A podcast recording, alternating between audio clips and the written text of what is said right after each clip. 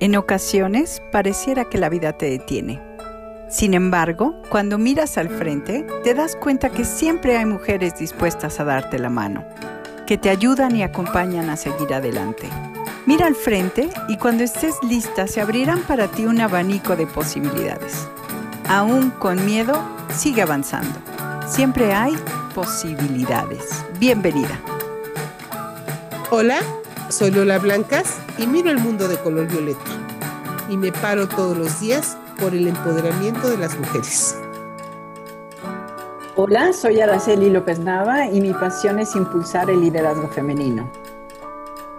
Y yo soy Sam y lo mío, lo mío es revolucionar el amor. Y juntas vamos a acompañarte a descubrir tus posibilidades.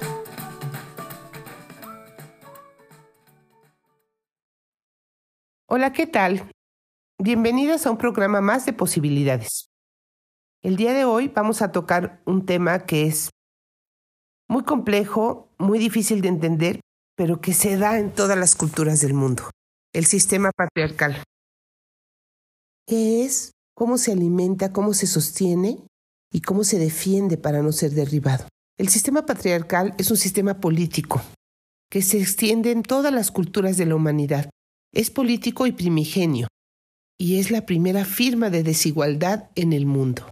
Rita Sagato le llama la prestaría patriarcal de la humanidad. Y creo que en esta frase se define exactamente quién es el patriarcado. ¿Qué es el, patriarcado? Es un orden de ordenamiento y es una estructura de dueñidad que afecta a todos los ámbitos, incluidas la naturaleza, porque el hombre se ha adueñado de todo, hasta de la propia naturaleza. La explotación y alteración de la tierra y de todos los recursos naturales solo han sido para demostrar su poder, siempre en complicidad con sus pares, con los mismos hombres. Nuevamente cito a Rita Zagato en donde ella habla de la patria y la cofradía masculina.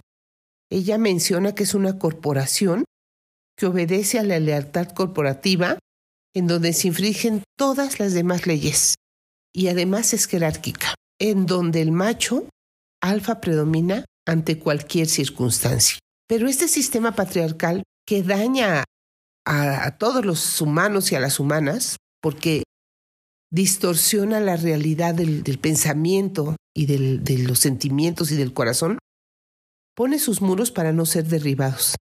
Los hombres, los machos, unen sus lealtades para violar todas las leyes y obligaciones en cualquier ámbito, el académico, el judicial, el social, en el laboral.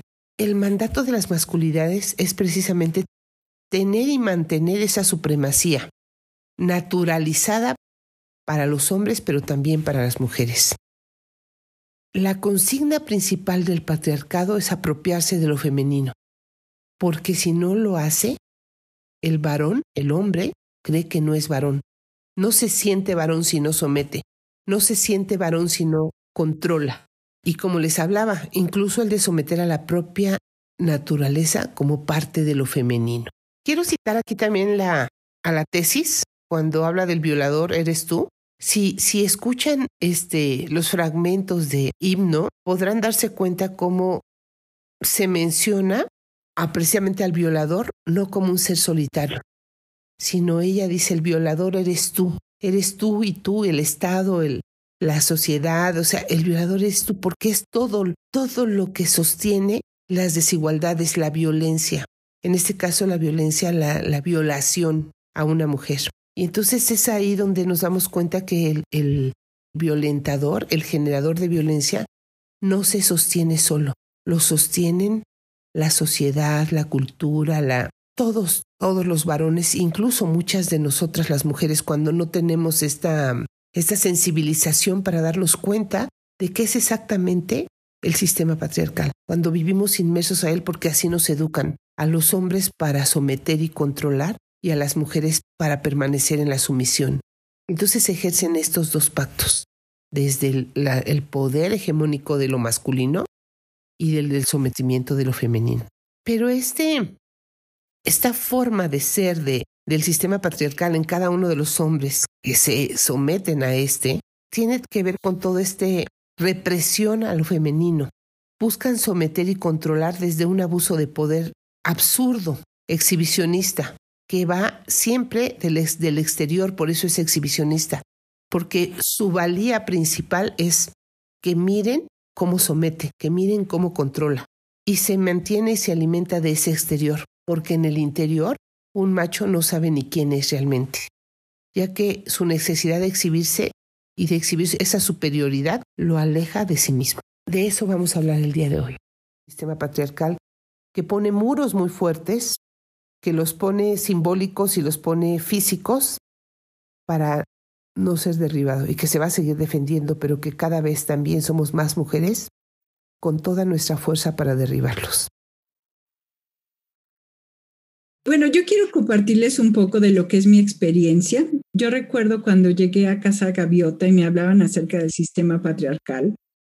Por mucho tiempo yo estuve peleada con el concepto, eh, porque parecía que era una excusa para que las mujeres no lográramos llegar a nuestros objetivos.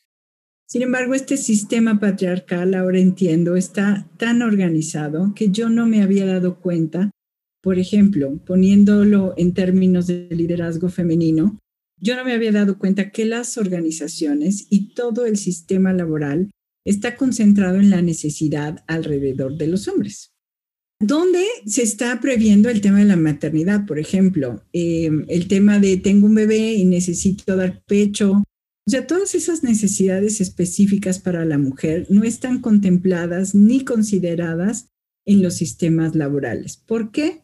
Ahora entiendo por qué el sistema patriarcal está hecho eh, solo para los hombres, en base a sus necesidades. Y me gusta mucho una definición que hace la doctora Shafali Sabari en su libro Despertar Radical, en donde describe el patriarcado como una matriz cultural que nos ha encarcelado en una jaula de una supuesta seguridad, adoctrinadas en el miedo que nos ha mantenido oprimidas, subyugadas, degradadas, condicionadas a los estándares patriarcales en donde hemos sido entrenadas para vivir desconectadas de nosotros mismas para poder servir a otros. Y esta definición me pareció muy fuerte pero la palabra que más me resonó fue la palabra de entrenadas.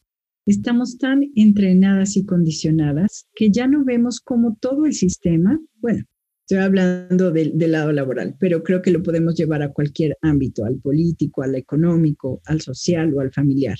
A cualquier ámbito que lo veamos, el sistema patriarcal reina y nuestras necesidades como mujeres no son vistas ni tomadas en cuenta ni son atendidas no son prioridad. Entonces, bueno, ahí, ahí hay un ejemplo de cómo ahora ya entiendo un poco más este sistema patriarcal. Me queda claro que no es un pretexto, me queda claro que hoy en día tenemos que seguir peleando y tenemos que seguir sensibilizando para lograr que las empresas lo vean y que esas necesidades de las mujeres se tomen en cuenta y para que de verdad podamos tener un mundo laboral en equidad. Tenemos que poner el suelo parejo.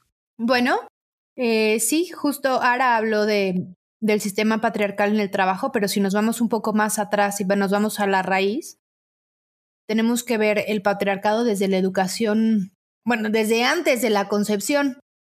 Creo que ya lo habíamos hablado, cómo, cómo le hablas uh, siendo mamá y papá a, al bebé, al, al feto, desde que está en el vientre no le dices igual si es niño o niña, el tono de la voz es diferente para, para cada género cuando, cuando se, enteran que va a ser el niño, ¿no? Y hasta las fiestas, estas fiestas que hacen y, y, ¡pum! avientan la luz azul o la luz rosa, ¿no?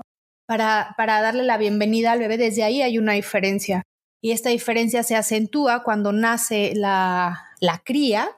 Y entonces a las niñas, eh, rosita, muñequita, comidita, jueguitos de espacios reducidos. A los niños les damos eh, o se les dan yo no porque no tengo niños ni niñas, pero se les dan juegos de guerra, son superhéroes, son, tienen pelotas, los, sus espacios son mucho más amplios. Desde ahí tenemos una diferencia importante y desde ahí creo que viene esta, esta guerra, entre comillas, de los sexos, ¿no? Desde ahí nos dividen y nos separan tanto a hombres como a mujeres y es por eso que no podemos encontrarnos por estas limitaciones que nos pone el sistema. Y entonces, pues se van evidentemente incrementando conforme vamos creciendo. Las mujeres, pues tienes que ser, te van educando para ser buena, bonita, sumisa, sencilla. Puede ser todo lo que quieras, pero no llames la atención, pero no hables de más, porque la mujer calladita se ve más bonita. Este, puede usar eh, falditas dentro de su casa, pero en la calle no, porque está mal, está mal visto, porque puede alguien abusar de ella y los hombres pueden hacer.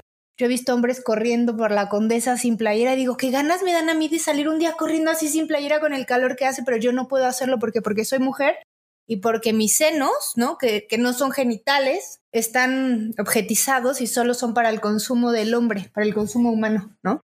Entonces, Todas estas desigualdades nos marca el patriarcado y se van incrementando conforme vamos creciendo y en las responsabilidades que vamos teniendo, ¿no? Tanto como personas, como humanas, como humanos, en la casa, en las calles, en las escuelas y en los trabajos y después cuando tienes tu familia. Igual, ¿no? La mujer, eh, hay un prototipo de la buena madre. ¿Qué tiene que ser una buena madre? Salió una campaña, no sé si la vieron, que yo critiqué muchísimo, y seguiré criticando junto con muchas otras de una marca en donde sale un, llenaron de espectaculares la ciudad en donde había un mensaje oculto, ¿no? Entonces decía, mamá, hoy tu trabajo me robó de mí. Y se, resaltaba, mamá, te amo, ¿no? Y había varias frases.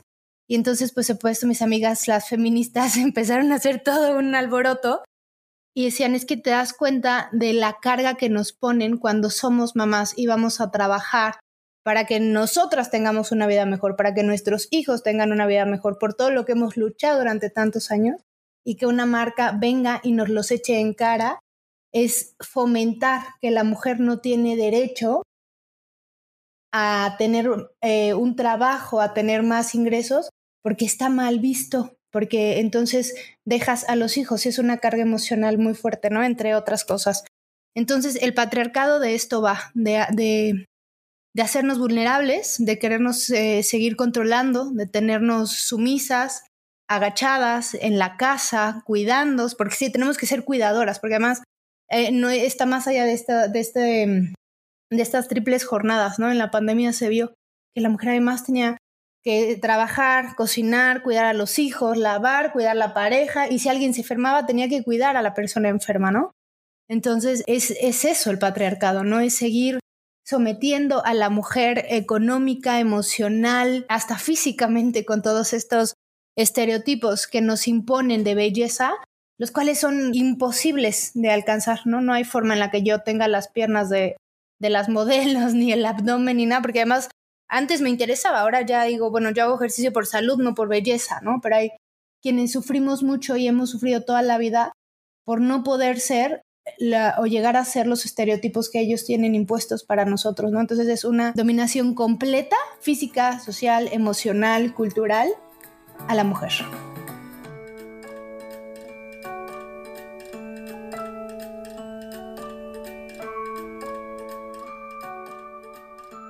la cosificación del cuerpo de la mujer, desde regresar a este pacto que les mencionaba, el pacto del poder y el pacto de la sumisión, y a estos estereotipos de género que hablaba Samantha, precisamente cómo hay un adoctrinamiento de las conductas de las mujeres, pero también de los hombres, o sea, para que para este poder hegemónico prevalezca por encima de las mujeres, prevalezca sobre el cuerpo de las mujeres ¿Y desde dónde parte? Pues precisamente desde la niña bonita, rosita, aretitos, en donde te agujeran los oídos para que tengas aretes y te veas más bonita para los hombres, para, para los demás, no para ti misma.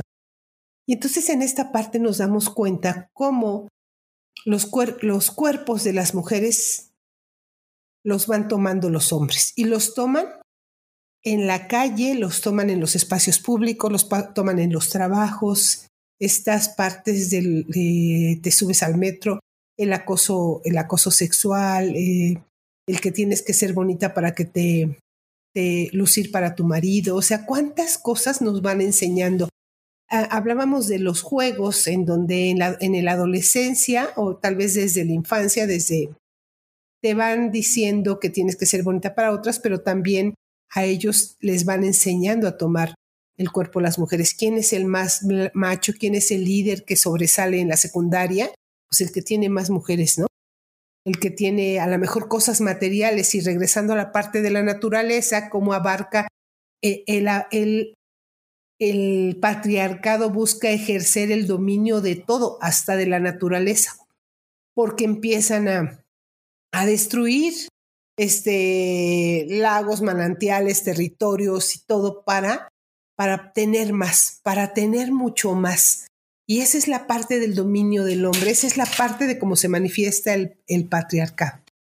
Entonces, estos juegos que, que podemos ver en los, en los niños, en los jóvenes, que son los juegos de, de fútbol americano, de, fútbol, en donde siempre va a haber un ganador y un perdedor. En donde, por eso los hombres hoy cuando, cuando una mujer decide decir ya no, ya no quiero, o no quiero tener relaciones sexuales, o no quiero seguir contigo, no soportan el no porque es perder. Y entonces en esta no permiten la pérdida. Y por eso, porque no permiten la pérdida y necesitan someter y seguir ejerciendo el poder a costa de todo, entonces se, podemos ver la violencia manifestada, la desigualdad manifestada en todas las áreas de la vida de las mujeres. Pero yo quisiera hablar un poco más sobre no solamente las mujeres pierden, o sea, somos las que llevamos más la de perder, pero sí quisiera hablar en algún momento sobre las pérdidas de los hombres, que creo que tenemos que visibilizarlas para que se den cuenta de todas las pérdidas que ellos o que ustedes, si está un hombre escuchando esto, también tienen. Ahorita que mencionas el tema de la cosificación, desafortunadamente tengo dos casos para compartir muy duros. Uno eh, muy, muy cercano, recientemente esta semana perdió la vida en, el afán de que su cuerpo fuera perfecto. Tomó alguna sustancia X para, para bajar de peso y, tuvo un evento vascular que, que perdió la vida. Y, bueno, se los cuento y se me pone la piel de gallina. Y, y bueno, para, para mí fue generar una conciencia súper grande de hasta qué nivel vamos a llevar este tema de la cosificación y de que nuestro cuerpo sea perfecto. Y, el otro tema, también una, una amiga eh, en este sistema patriarcal que se vio obligada a trabajar varios años para una empresa en donde el director general la acosaba, otros gerentes y directores también.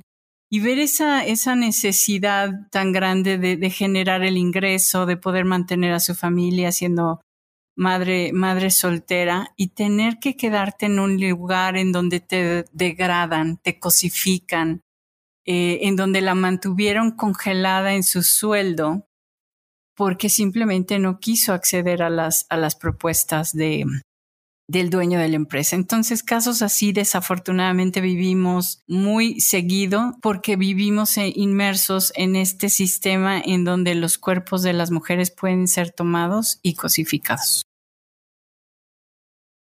Bueno, pues es terrible estas situaciones que podemos ver en las mujeres y y ver cómo este sistema patriarcal ha avasallado, ha avasallado la vida de muchas mujeres y ha influido de manera negativa y ha discriminado y ha golpeado y ha violentado a lo largo de, la historia a, muchas mujeres y yo creo que esto lo veremos tal vez en el en el en las olas del, del movimiento feminista un poco más fuertemente de cómo las mujeres hemos tenido que luchar que ha sido un movimiento y una revolución, quiero aclarar, pacífica, sin armas, de todas las mujeres a lo largo de la historia, defender y luchar por los derechos que tenemos de toda la vida, ¿no?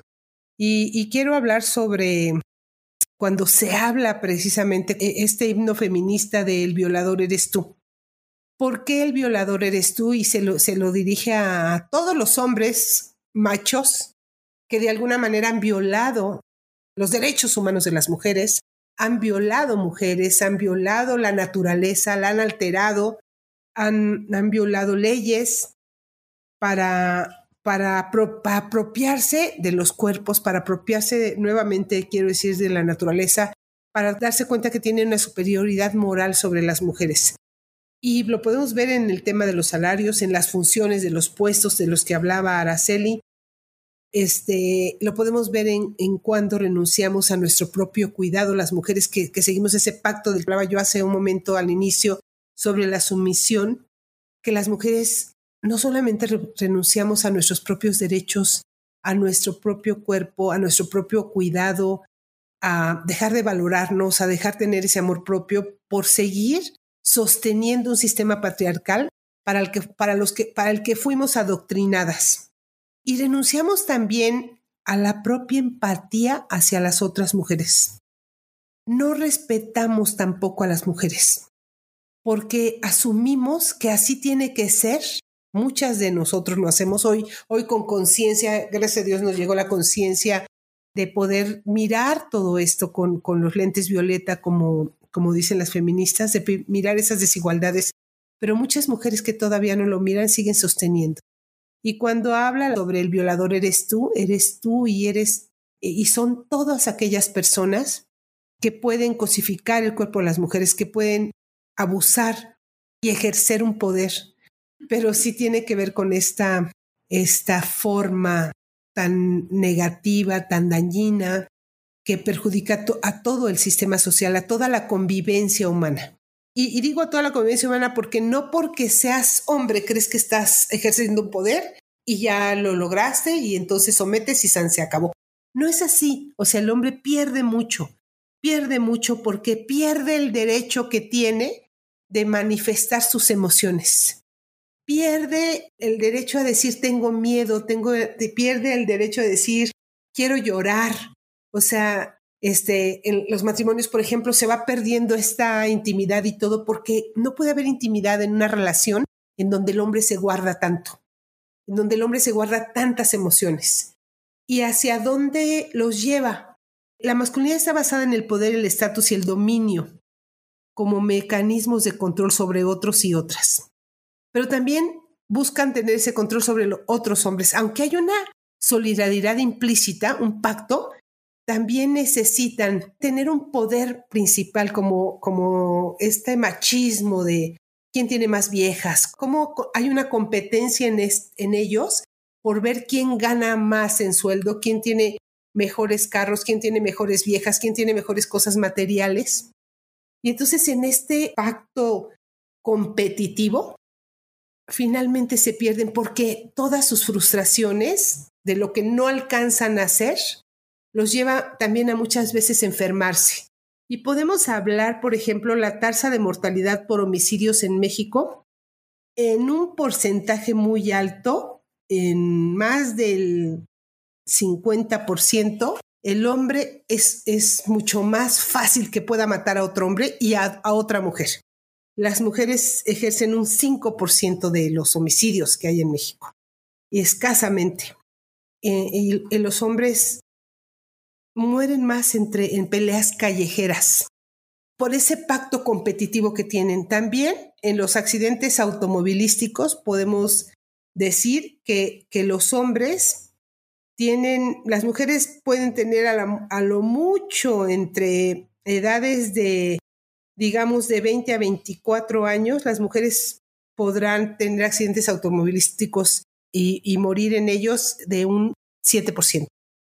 El otro 82.5 es de hombres que mueren en accidentes de tránsito porque también tiene que ver con el hecho de yo manejo más rápido, yo, yo me puedo pasar el alto, o sea, esta, este poder hegemónico, este poder de competitividad, esta forma de tener que destacar y de tener que demostrar hacia afuera lo que no alcanzan a tener por dentro, eso es parte de este sistema patriarcal que nos está avasallando a todos y todas. Entonces también los hombres tienen muchísimas pérdidas, también muchísimo. Por eso a los hombres también les debería de importar que haya igualdad entre hombres y mujeres, porque también ellos podrán sanar no solamente mental, emocionalmente, sino también físicamente.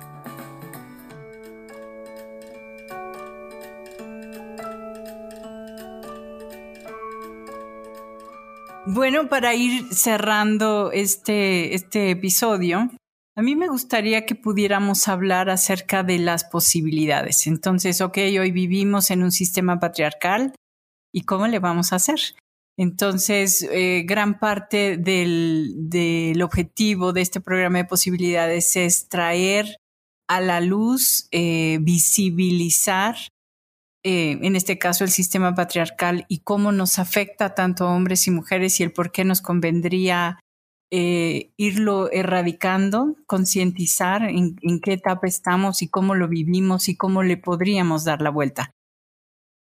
¿Cómo ves, Samantha? ¿Qué, se te ocurre que podríamos empezar a hacer para que no sea eh, un, sistema por el cual vivimos de manera ciega sin saber en qué, en qué estamos y con ese adoctrinamiento? Pues para mí, creo que el primer paso es como el de los alcohólicos, reconocerlo. Lo que no ves, lo que no nombras, no existe. Entonces, si lo nombramos, sabemos que está ahí. Si lo reconocemos, sabemos que lo tenemos. El sistema patriarcal nos habita a todas y a todos en el cuerpo, todos estamos inmersos en él. Y no por eso significa que no podamos quitárnoslo de encima. No es fácil, se requiere de un gran esfuerzo, sí, pero podemos hacerlo. ¿Cómo? Sensibilizando, siendo, sensibilizando y sensibilizándonos, siendo mucho más consciente de nuestros actos, en qué momento me sale el patriarcado, porque a todas nos sale y a todos igual. Es algo en lo que nos han tenido como, como los caballos, ¿no? Ah, viendo nada más hacia adelante sin ver como toda la, the, big picture, viéndolo, observándolo, dándonos cuenta cuándo nos sale el patriarcado, cuándo queremos someter a alguien más viendo que en, este, en esta guerra todos estamos perdiendo, ¿no? Los hombres, como ya lo decía Loli, eh, pierden muchísimo. Los hombres pierden la vida, pierden la libertad cuando les gana su patriarcado, lo pierden todo, pierden los estribos. Las mujeres pues también perdemos la vida en el patriarcado. Y no me gusta decir perdemos, pero, pero sí, así es, ¿no? ¿Qué podemos hacer? ¿Qué sí podemos hacer? Abrir los ojos, darnos cuenta, ver cuándo nos gana, cuándo nos habita, haciendo grupos de reflexión, eh, no juzgar a las otras, porque se nos da mucho el juzgarnos entre, entre personas, ¿no? E, el juzgar a la otra es juzgar al otro, no juzgar, nadie es quien para juzgar a nadie, ¿no? Cada, cada uno vivimos desde nuestras historias y de nuestras experiencias y, y sin embargo si dejamos de juzgarnos y si estamos, dejamos de meternos en cosas que no nos corresponde y nos dedicamos a apoyarnos, bueno, pues le vamos ganando la guerra a este patriarcado, ¿no? Le, le, vamos ganando la batalla.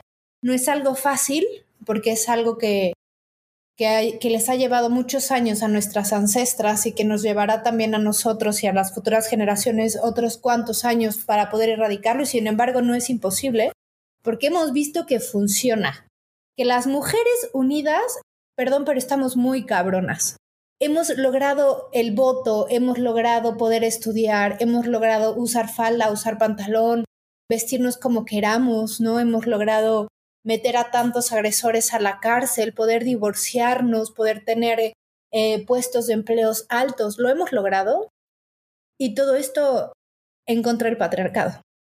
Entonces, si nosotras las mujeres seguimos empoderándonos, seguimos trabajando en nosotras, seguimos yendo por nuestros sueños, por lo que queremos, sin escuchar lo que todas y las, eh, todas las otras personas digan, esto es ganarle la guerra al patriarcado. Cuando me amo a mí, cuando me veo en el espejo y amo a la persona que está enfrente del espejo, ahí le estoy ganando la guerra al patriarcado.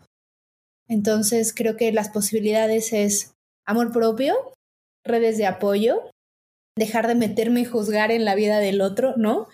Y darnos cuenta cuando, cuando nos sale nuestra parte patriarcal, que siempre nos va a salir de repente, cada vez menos, pero, pero llegará a salir y decir que no pasa nada, ¿no? Sin juzgarnos, con mucho amor, con mucho con mucha empatía, con mucho respeto a nosotras mismas, seguir avanzando, que es para, para lo que venimos y, y tomar esta herencia hermosa de todas nuestras ancestras para seguir empujando para que las niñas que vienen sean todavía mujeres mucho más fuertes, mucho más empoderadas y más unidas junto con los hombres, porque no los queremos dejar fuera y sin embargo no queremos que nos vengan a chingar.